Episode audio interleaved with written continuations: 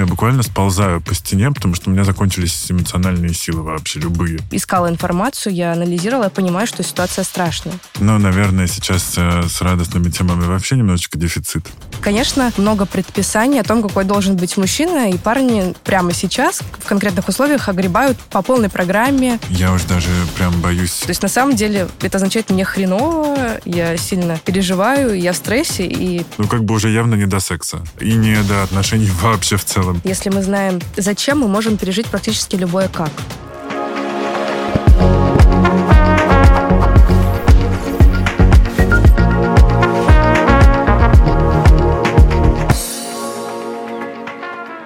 Всем привет, это подкаст «Накопились токсины» в студии обладатель черного пояса по осознанности Игорь Кун и КМС по психотерапии. Анастасия Рымовская, на самом деле сексолог, психотерапевт в направлении когнитивно-поведенческой терапии и тран- транзактный анализ.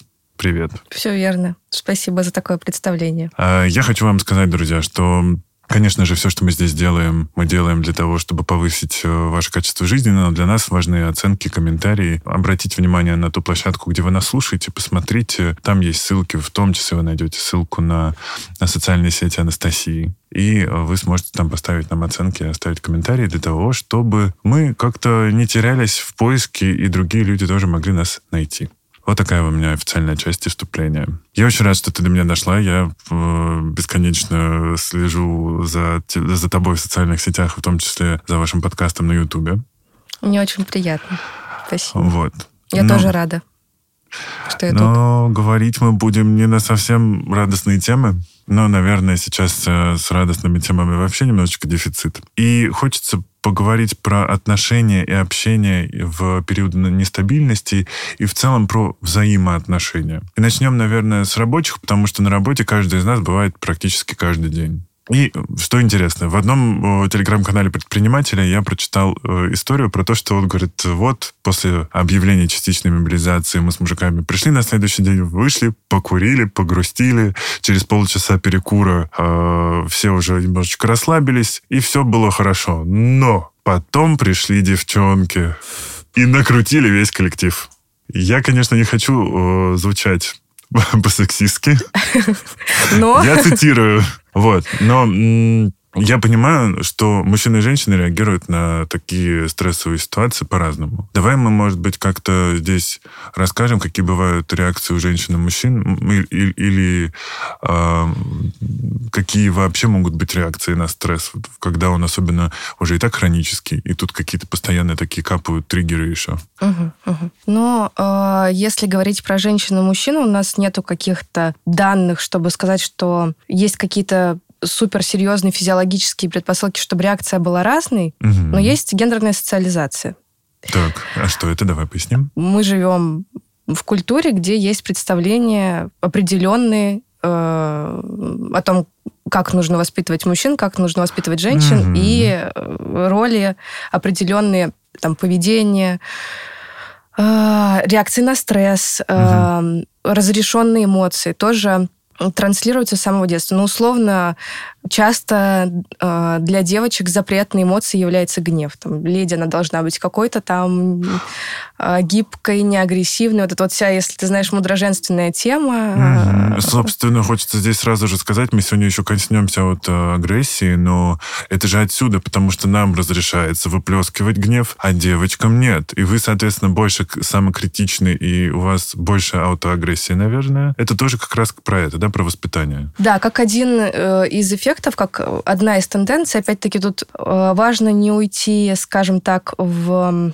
стереотипы про, про то, что вот есть менталитет какой-то определенный, он вот он точка, точно такой, это, кстати, э, тоже считается, концепция менталитета не очень научной, с доказательной Мгм. точки зрения сейчас часто используют понятие ментальности, что в определенный промежуток времени определенной социальной группе могут быть свойственны наиболее характерные такие-то э, убеждения культуральные о чем-либо. И вот в нашем культурном контексте э, есть, с одной стороны, какие-то идеи про что такое женственность, какая, какое правильное женское поведение. И, конечно, много предписаний о том, какой должен быть мужчина. И парни, ну, прямо сейчас в конкретных условиях огребают по полной программе какими они должны быть и как должны реагировать. И я в этом плане еще сейчас часто говорю про то, что как бы похоже текущая ситуация это прям наглядный пример, что гендерные стереотипы работают не только против женщин и как бы... Да, здесь готов подтвердить. Я проходил мимо центра мобилизации и не ожидал в себе уловить эти чувства, что мне хочется поддержать парней, и мне было стыдно, что я не с ними.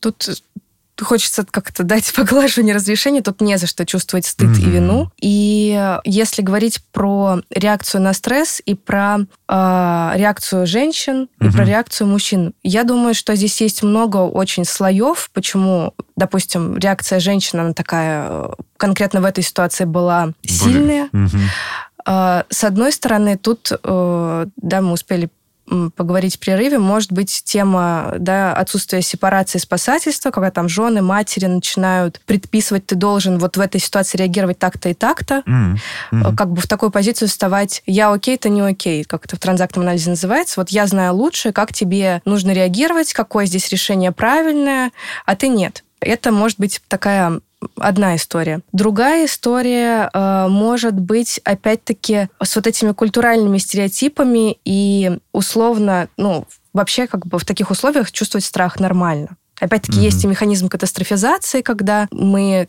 да, как бы в стрессе психика часто устроена так, что ситуация на самом деле неопределенная. То есть мы могут быть разные развития событий, mm-hmm. и когда началась мобилизация, тоже в этом было много неопределенности. А какие категории сюда подходят, а как именно это будет проходить. Mm-hmm. То есть у нас в тот момент не было прям четкой структурной информации. Да, кто-то что-то мог знать, аналитически просчитывать из каких-то источников, но при этом э, все равно это не был какой-то открытый процесс принятия каких-то решений, и была большая доля неопределенности. Когда есть большая доля неопределенности, психика часто срабатывает так, что, окей, пускай будет самый худший вариант, угу. и я думаю, буду думать, что реалистичный вариант самый худший, но хотя бы понятно, что будет. Угу. Да, может быть такая реакция.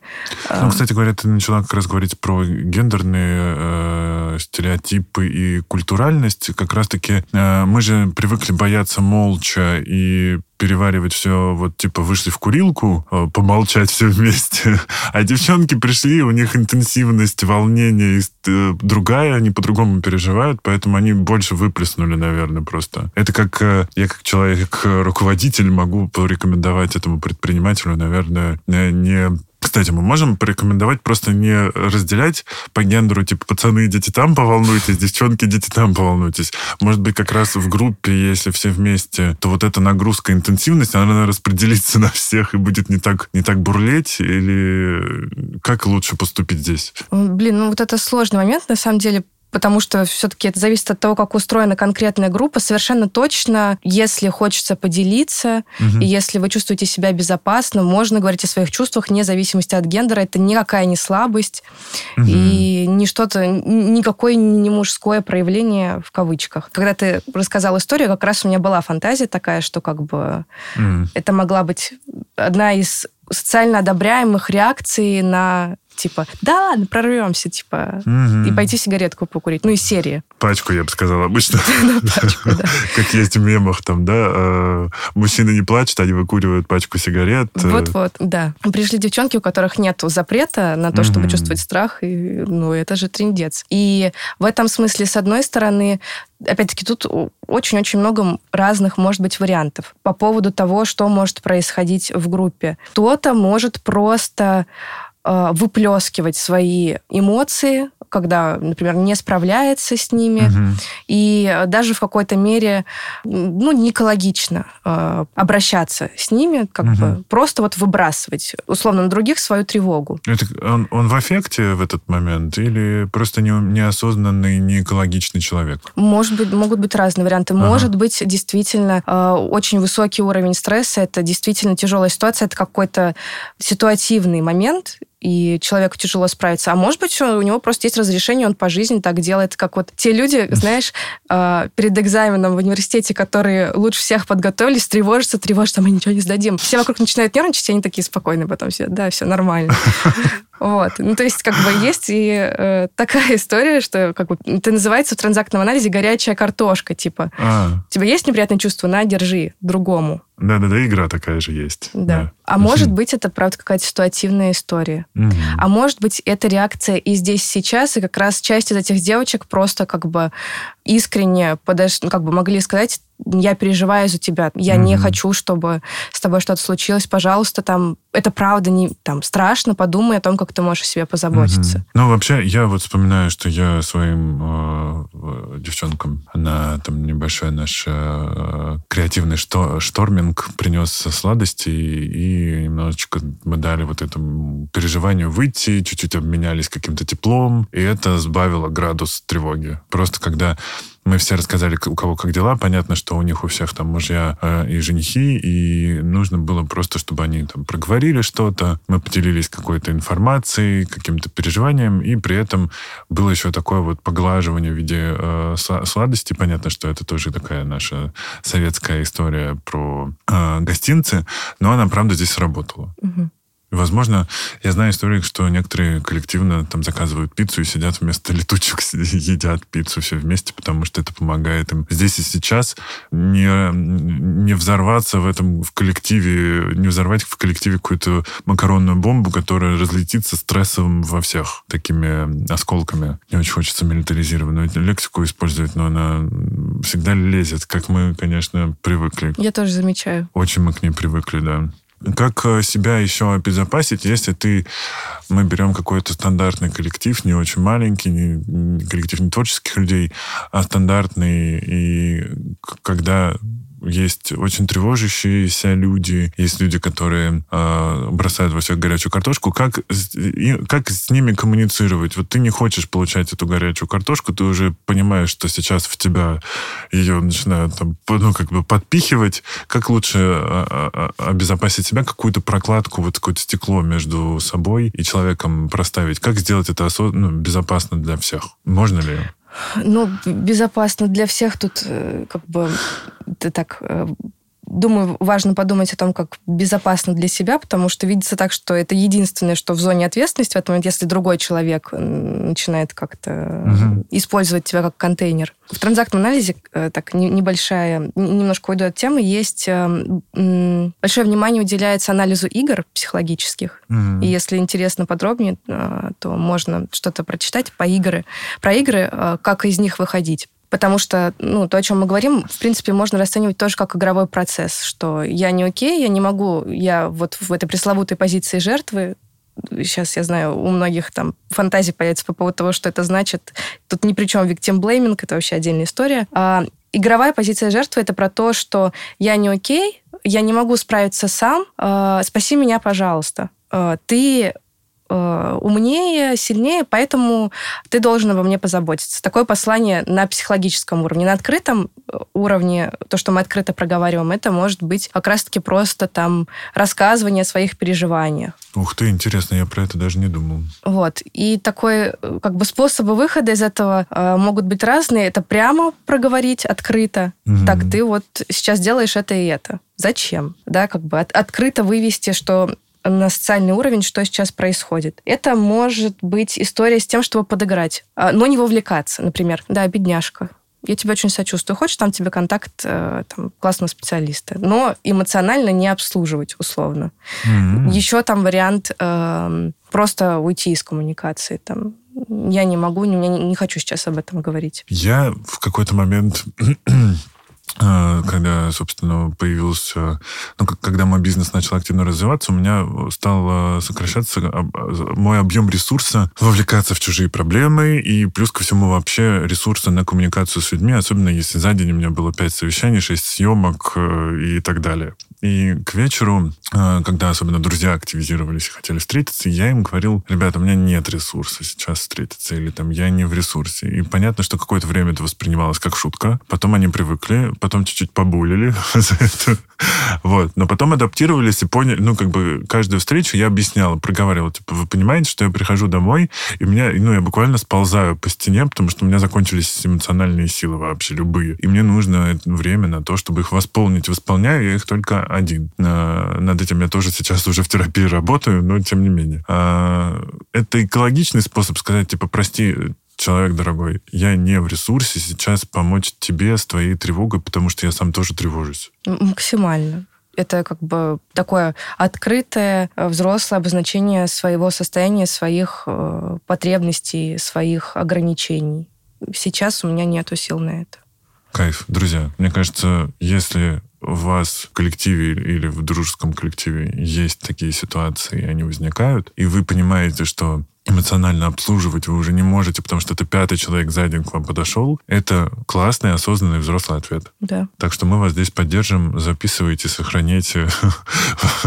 Ну, как, как бы это ни звучало, но это правда сразу в привычку, наверное, не войдет. И можно не вспомнить сложный момент, а если вы это где-то записали, то может получится, что вы вспомните и нас заодно добрым словом. Кстати, еще немножечко про прошлое, про воспитание. Нет такого ли, это сейчас рассуждение, что человек в агрессии, он как бы такой раздувается, и он нам всегда кажется типа сильнее, мощнее, становится как будто в, наши, в наших глазах лидером. И из-за этого мы впадаем в такой какой-то роль жертвы, что ли? Есть такая штука, называется защита идентификации с агрессором. Когда происходит стрессовая ситуация, мы неосознанно можем стремиться найти фигуру, которая вот самая агрессивная, самая опасная, и к ней примкнуть. Угу. Вот пока я как бы вот тут, а, ничего страшного не случится, потому что я самым сильным и самым опасным. Угу. Поэтому как вариант может быть так. Угу. Если посмотреть на это э, с позиции транзактного анализа, там есть такое понятие эго-состояний, родитель, взрослый ребенок, и уже это mm-hmm.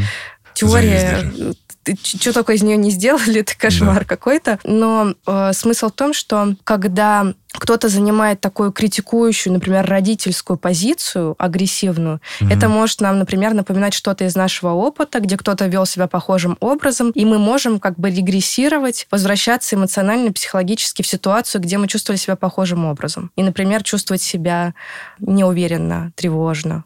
Угу. Ну, собственно, наверное, мы сейчас можем как раз перейти к более близким отношениям, не э, коллегиальным и не рабочим. Это как раз э, дружеские отношения. И там наверняка намешано много всего. Я никогда не разбирал э, дружеские отношения с точки зрения психоанализа там, или психологии в целом. Но там же, наверное, прям, типа, бывает все. И родительские, и я даже не боюсь представить количество слоев, которые там может быть. Но у меня есть горячий, горячий пример пример. У нас с друзьями чат, ну, это там одна из моих компаний, в котором, в общем, всегда было довольно тепло. Но тут из-за того, что у всех очень разная ситуация, то есть кто-то уехал по работе, эмигрировал, кто-то эмигрировал в связи со всей ситуацией по корням, кто-то работает здесь, в хорошей компании, не собирается никуда уезжать. Есть такие, как я, которые сначала замерли, а сейчас я понимаю, что ну, у меня здесь команда, я не могу их бросить. И получилось вот этот микс. В общем,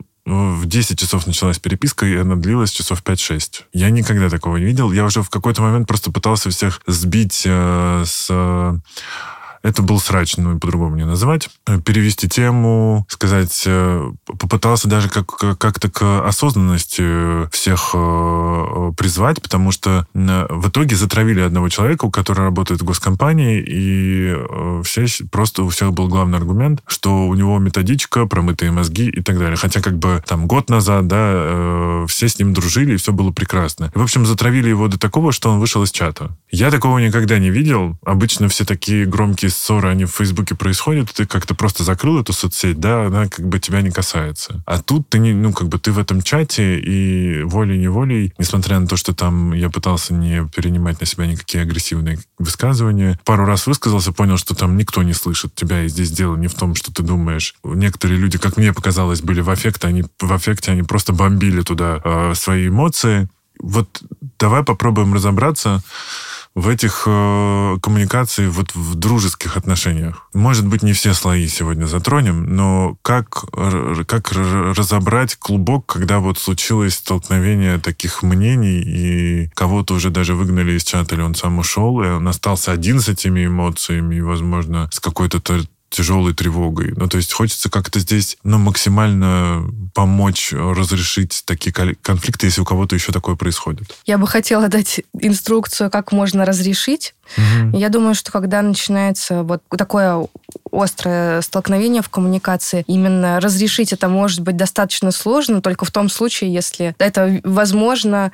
Э, я могу сейчас тоже пример приведу. Угу. Я состою тоже в разных чатах, где психологи состоят. И как бы это люди, которые там там я точно знаю, что многие из них, они там обладают навыками коммуникации. С высокой там, степенью осознанности.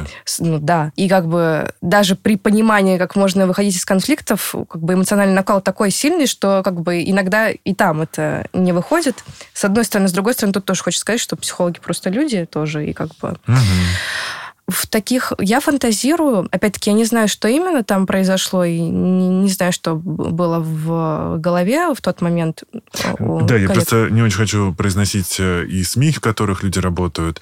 Но я в целом понимаю. у нас как бы есть... Я думаю, что это не, не только частные случаи, это, наверное, во многих, да. Поэтому мы можем здесь просто фантазировать спокойно.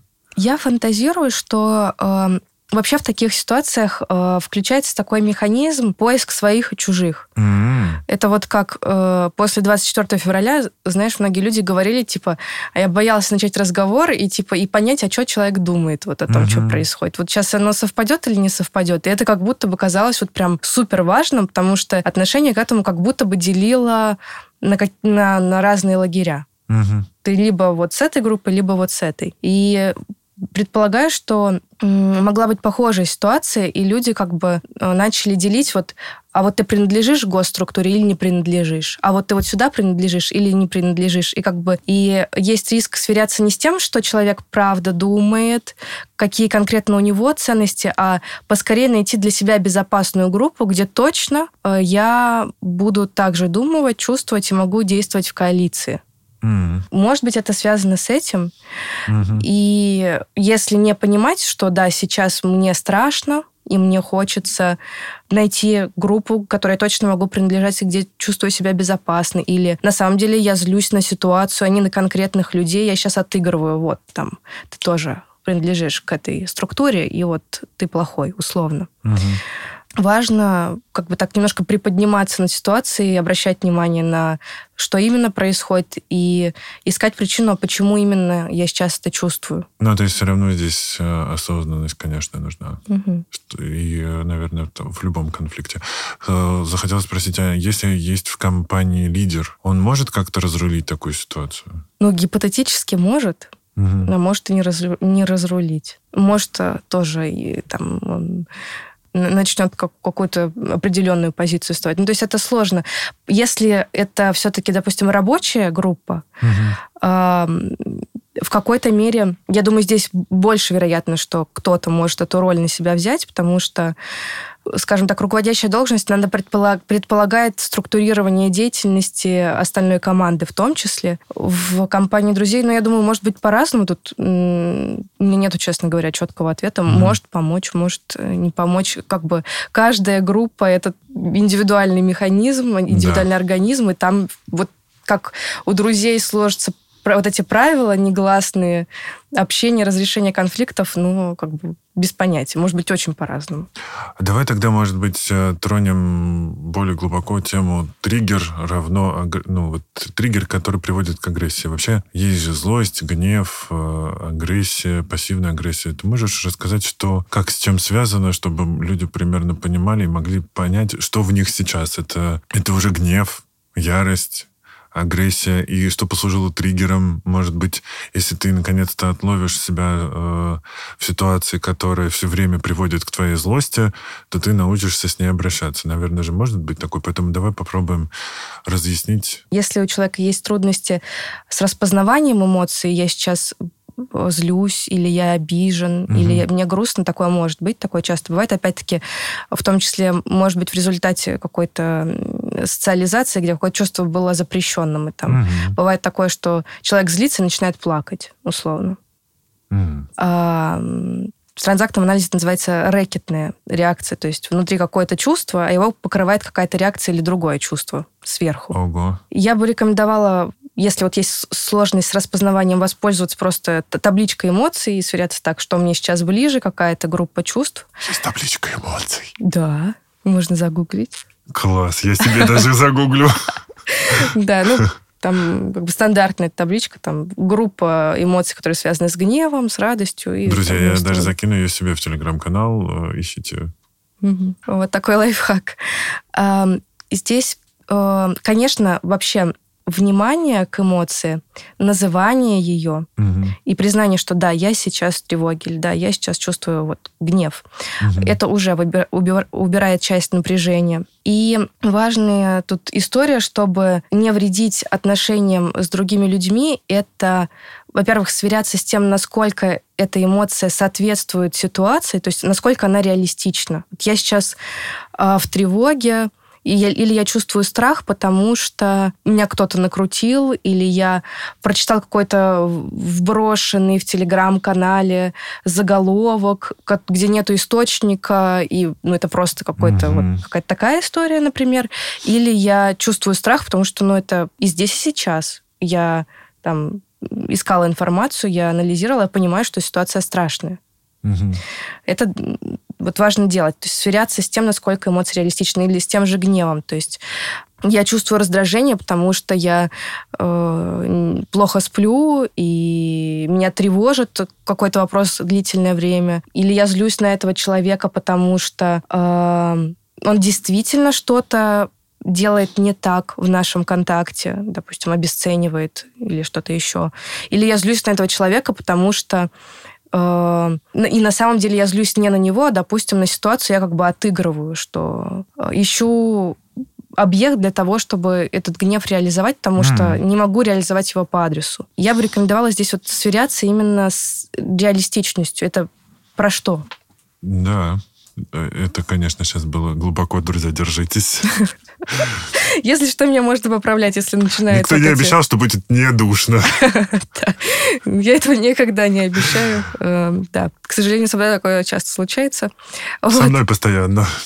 Особенно в этом подкасте. Короче, э, важно спрашивать себя, в связи с чем у меня есть эта эмоция. Она по какой причине возникла и соответствует ли она тому, что происходит. В целом это полезно в любой в любом случае это будет конфликт э, вот в, в данной ситуации на работе, в, друж, в дружеском коллективе, если ты словил, наконец-то, момент, когда ты отключился, чуть поднялся над ситуацией и проанализировал, что в тебе вызвало эту бурю, то это же может помочь вообще ну, тебе хотя бы выйти из этого конфликта и не получить травму и дополнительный стресс. Да, это отличный навык, и это сложно первое время, но со временем это просто встраивается, угу. и происходит намного легче. Угу. Еще про тогда ярость, гнев и злость. Есть ли между ними разница? Ну, степень. То есть э, тут э, есть... Мог бы ты как бы подробнее прояснить, э, какую разницу ты... Ну, про какую а... разницу ты спрашиваешь? Я просто пытаюсь э, понять, вот в...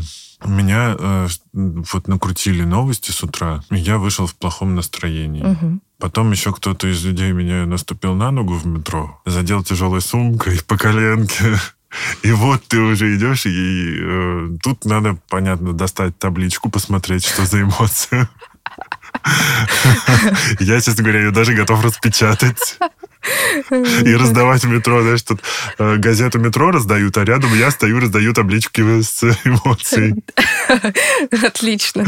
Вот. Э, вот как мне определить, что я... Я, кстати, извини, что тебя прибью, возвращаясь к этой горячей картошке, вот я уверена, это обезоружит. Вот такого точно никто не ожидает. Вот же точно всплески все закончится, но держи табличка. Найди свою эмоцию здесь. Так вот, э, между разницей, вот эту степень гнев, давай так просто хотя бы в порядке возрастания. Первый, что идет? В какой момент еще и агрессия возникает? Мне просто интересно, а, с чего все начинается, что служит триггером и как э, закипает, происходит это закипание. Понятно, что, наверное, тоже тут индивидуальные процессы, но давай так, первое по на этой шкале у нас кто? Злость просто?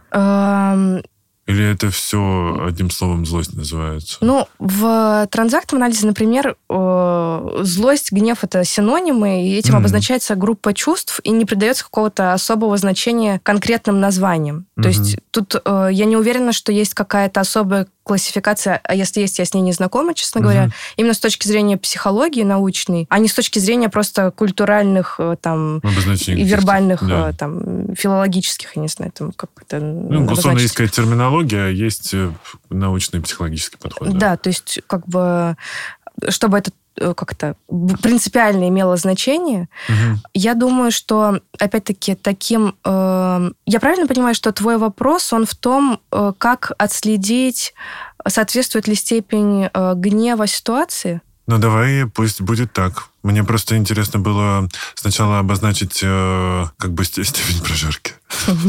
Простите.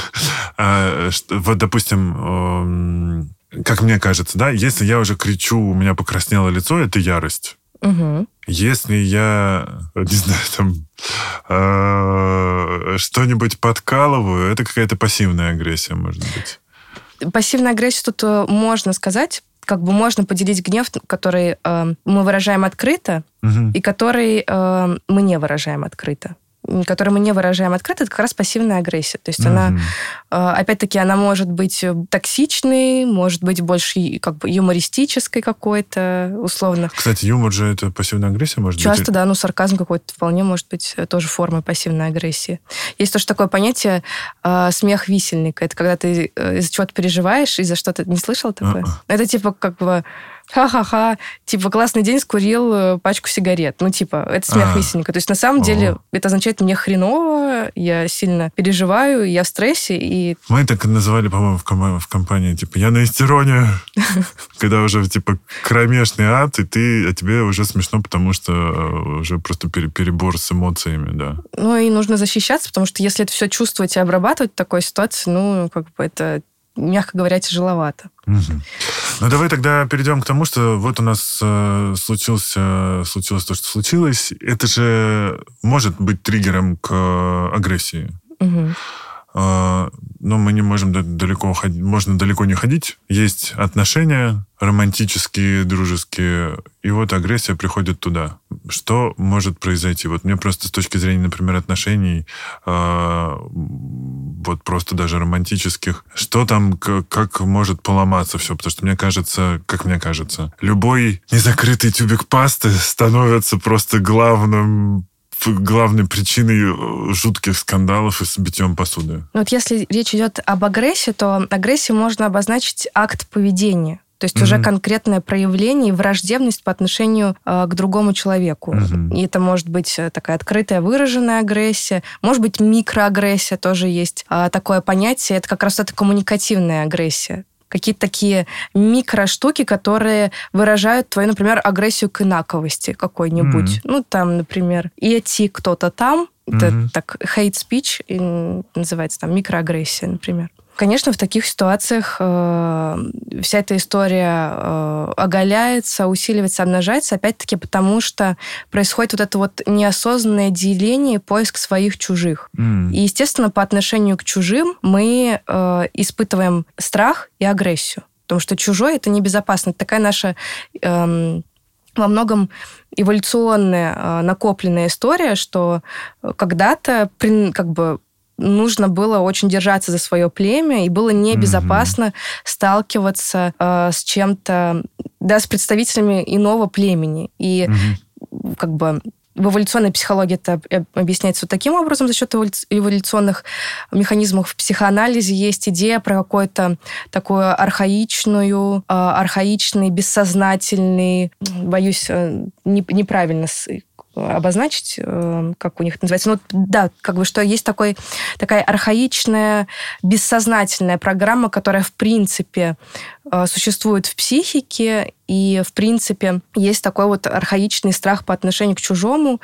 как это не объясняю, но в таких ситуациях, э, с одной стороны, и это самой срабатывает, и нужно понимать, что политтехнологи это очень активно используют. Mm-hmm. Во многом там политическая, там национальная идентичность в России много лет строится на этом противопостоянии какого-то другого, угу. который страшный и который придет. И, естественно, люди боятся, они объединяются и чувствуют принадлежность, и угу. повышается авторитет и доверие к власти за счет э, вот этого вот самого механизма идентификации с агрессором в том числе. И угу. становится, в принципе, к действиям более толерантны. Поэтому вот это тоже важно отслеживать, потому что некоторые э, сообщения они могут быть не, сколько, не, не столько информативными, сколько вот с этими крючками э, нашпигованы, что, которые вот тупо нацелены на то, чтобы этот механизм задействовать. Мы, они. Угу. Никогда, всегда. Ну и так далее.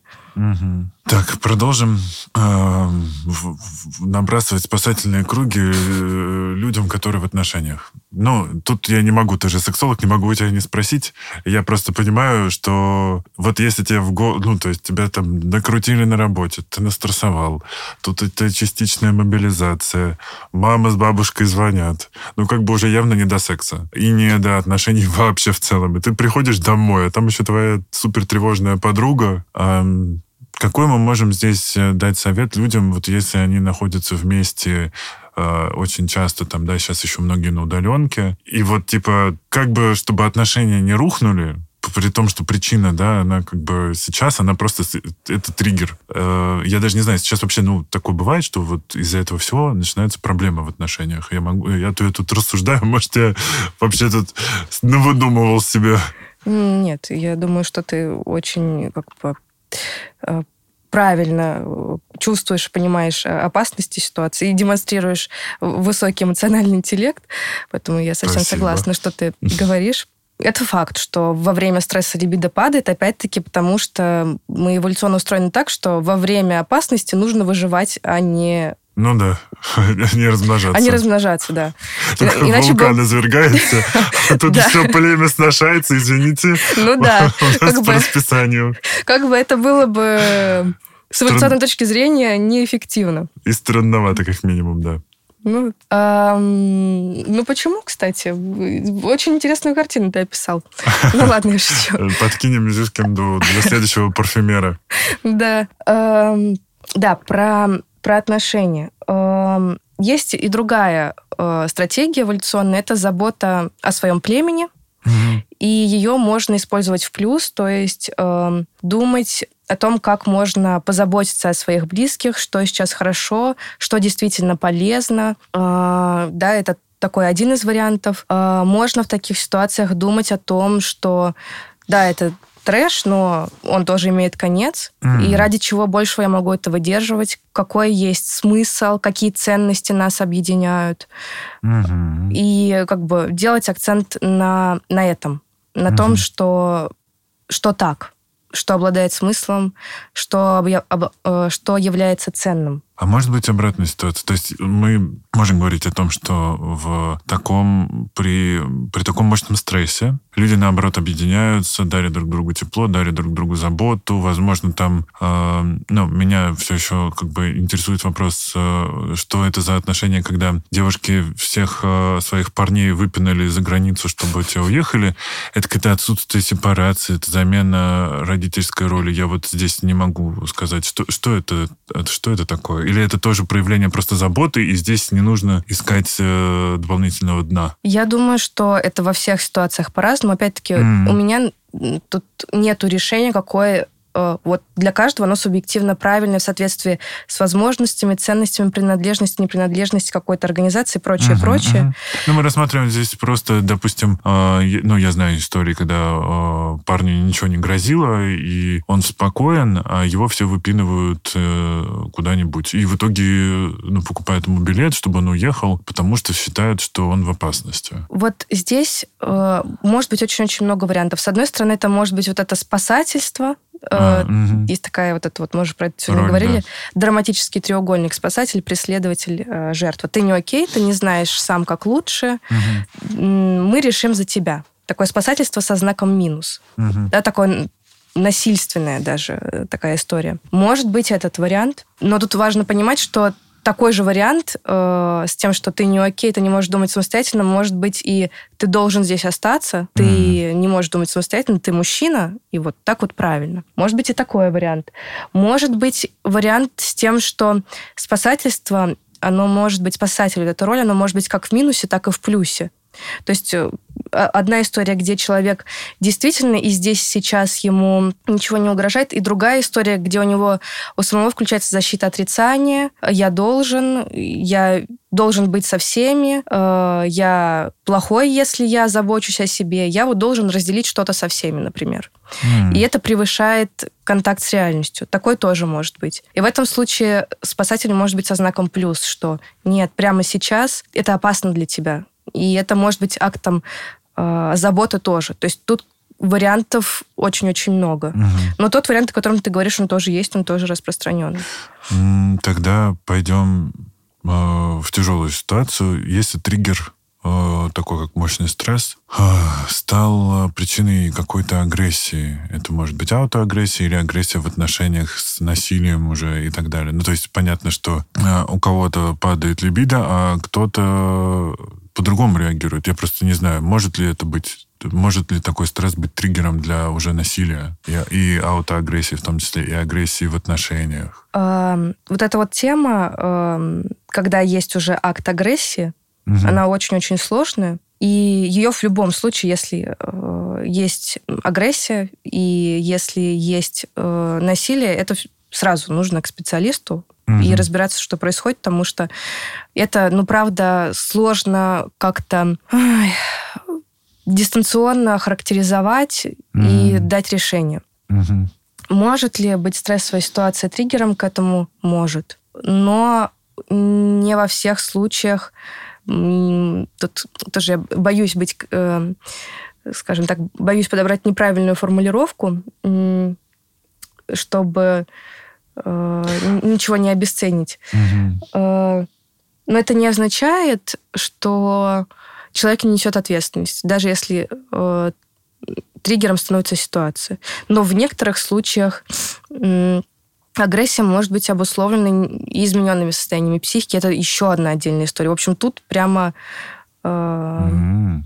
много-много всего. Ну, давай тогда попробуем э, подсказать людям, которые начали замечать изменения в своих близких, что им можно сделать? Вот там одно, мы уже проговорили, что это если ты не готов там контейнировать чужие эмоции, ты говоришь, что извини, я сегодня вот уже все переполнен или я не в ресурсе. Если ты замечаешь что ну, есть э, разные же способы аутоагрессии и выхода ее. Да? Есть типа РПП, ну, переедание, булимия, есть артрексия, есть, кстати, трудоголизм. Да, еще. А, это же тоже аутоагрессия. Если ты видишь, что там, окей, неделя прошла, человек так просто справляется со стрессом. Но прошел месяц, полгода, и человек уже просто, ну вот он там хомячит, или э, пашет как не в себя и так далее.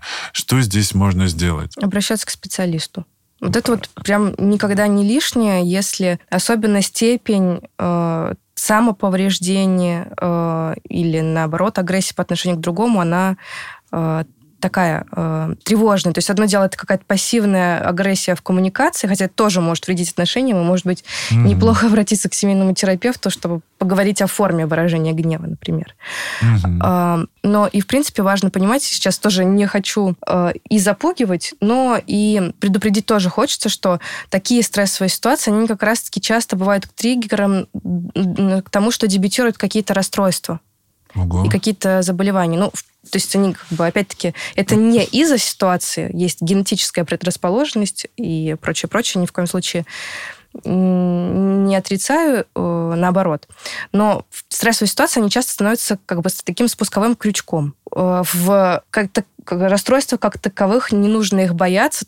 То есть это современная медицина, психиатрия, психотерапия дают большой арсенал для того, чтобы очень многие состояния реабилитировать. Угу. Но вот если болит живот и есть подозрение на гастрит, лучше сходите проверить. Здесь такая же рекомендация. Ох, я уже даже прям боюсь. Э, ну, то есть мы понимаем, что такой стресс, он может быть триггером, допустим, э, какой-то, ну, там, тяжелой депрессии, да, даже такого. Да. А если есть какое-то психическое отклонение, то, соответственно, тоже может что-то дебютировать.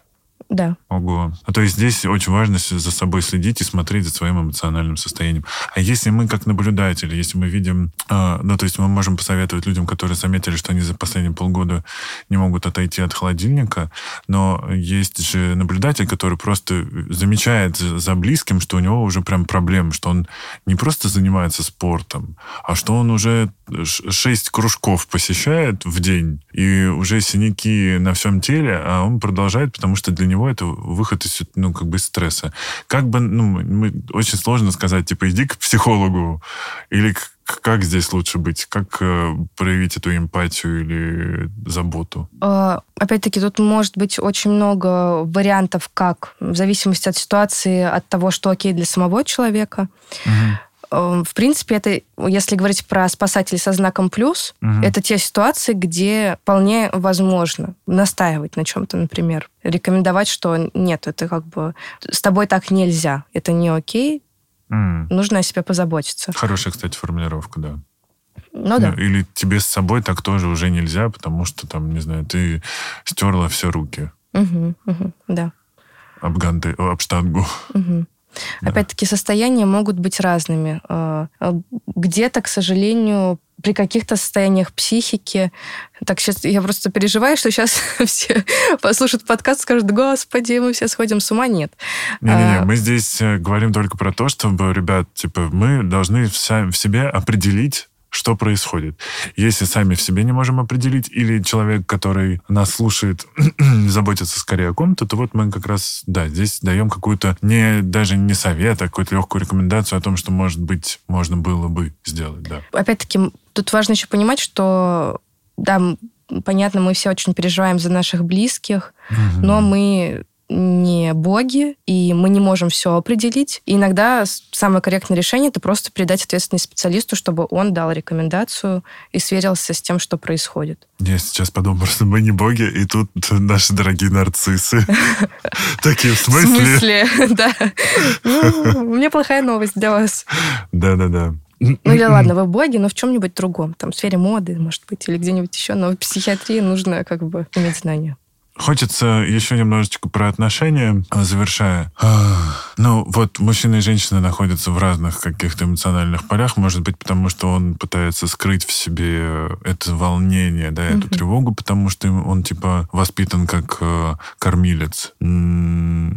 А женщина, например, может не распознавать этого или тоже думать, что так нормально. А, я, мне кажется, сейчас заведу нас в какие-то дебри этим вопросом, что, ну, просто как э, людям сейчас сохранить отношения угу. и коммуникацию, когда они уже понимают, что вот уже и э, либо апатия уже пофиг, то что ты не закрываешь зубную пасту, или что каждый день начинается с какого-то микроконфликта, их много, они из-за каждой мелочи, а тут еще и секс разладился, и на свидание не сходишь, и непонятно, что будет дальше, и кто нас будет кормить, и тут еще третий ребенок, ну вот это все. Как поп попробовать? Мы можем дать им какой-то совет?